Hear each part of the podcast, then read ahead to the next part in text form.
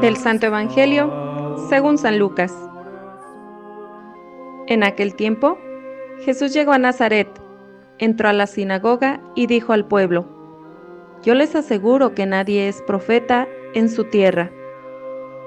Había ciertamente en Israel muchas viudas en los tiempos de Elías, cuando faltó la lluvia durante tres años y medio y hubo un hambre terrible en todo el país. Sin embargo, a ninguna de ellas fue enviado Elías, sino a una viuda que vivía en Sarepta, ciudad de Sidón. Había muchos leprosos en Israel, en tiempos del profeta Eliseo. Sin embargo, ninguno de ellos fue curado, sino Naamán, que era de Siria.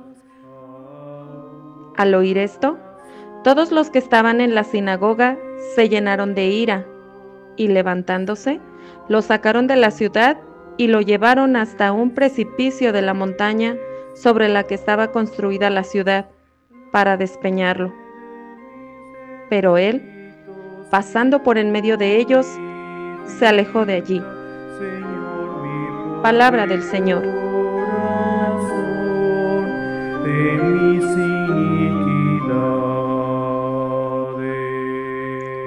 Es profeta en su tierra, dice Jesús.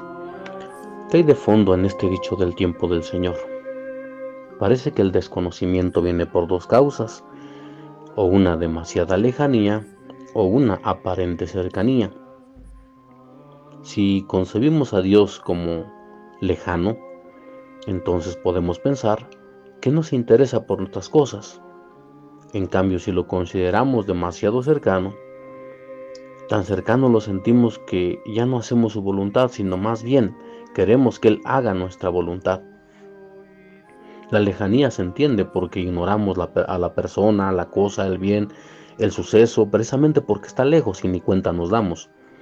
Pero la cercanía, a veces cuando se convierte en costumbre, esa persona, esa cosa, ese evento, sucede tan a menudo o está ahí presente siempre que ya no nos admira. Nos acostumbramos.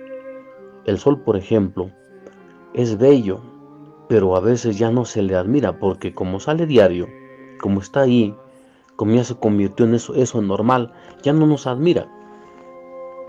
Cuando un pequeñito va a hacer su primera comunión, ven ustedes cuando le dan su Biblia, la espera con muchas ansias, él quiere tomar esa Biblia, leérsela completa.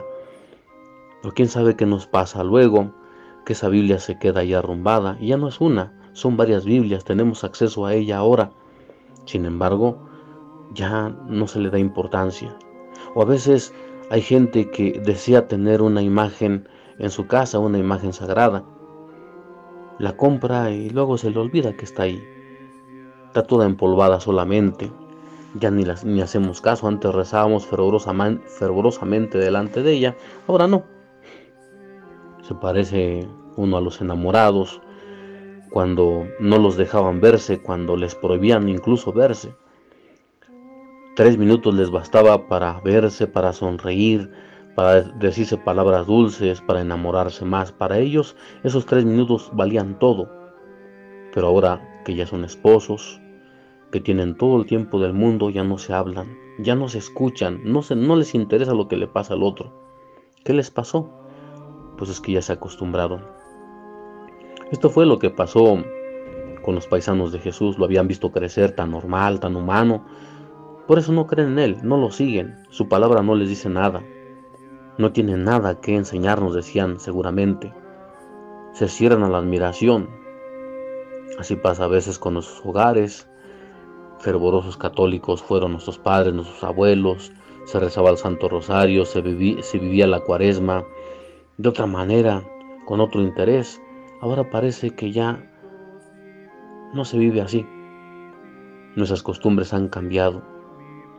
Jesús de Nazaret achaca a los fariseos que no han sabido captar los signos de los tiempos. La viuda y el general, ambos eran paganos, pero fueron favorecidos por los milagros de Elías y de Eliseo. Ellos sí supieron reconocer la actuación de Dios.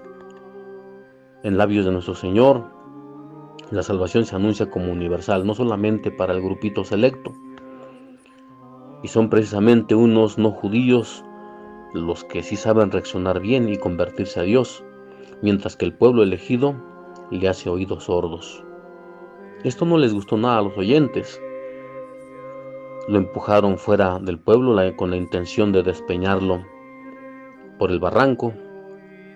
Esa, digámoslo así, primera homilía a su pueblo, al pueblo del Señor, había empezado con admiración y aplausos, ahora, ahora parece que quiere acabar en tragedia. Se vislumbra pues el final del camino que es la cruz del Señor. Vamos a pedirle mucho a Dios que nos ayude a escuchar su palabra, a admirarnos de sus obras, a vivir nuestra cuaresma con más intensidad, a hacerle caso al Señor, a dejarnos admirar por lo que Él nos enseña. Que así sea.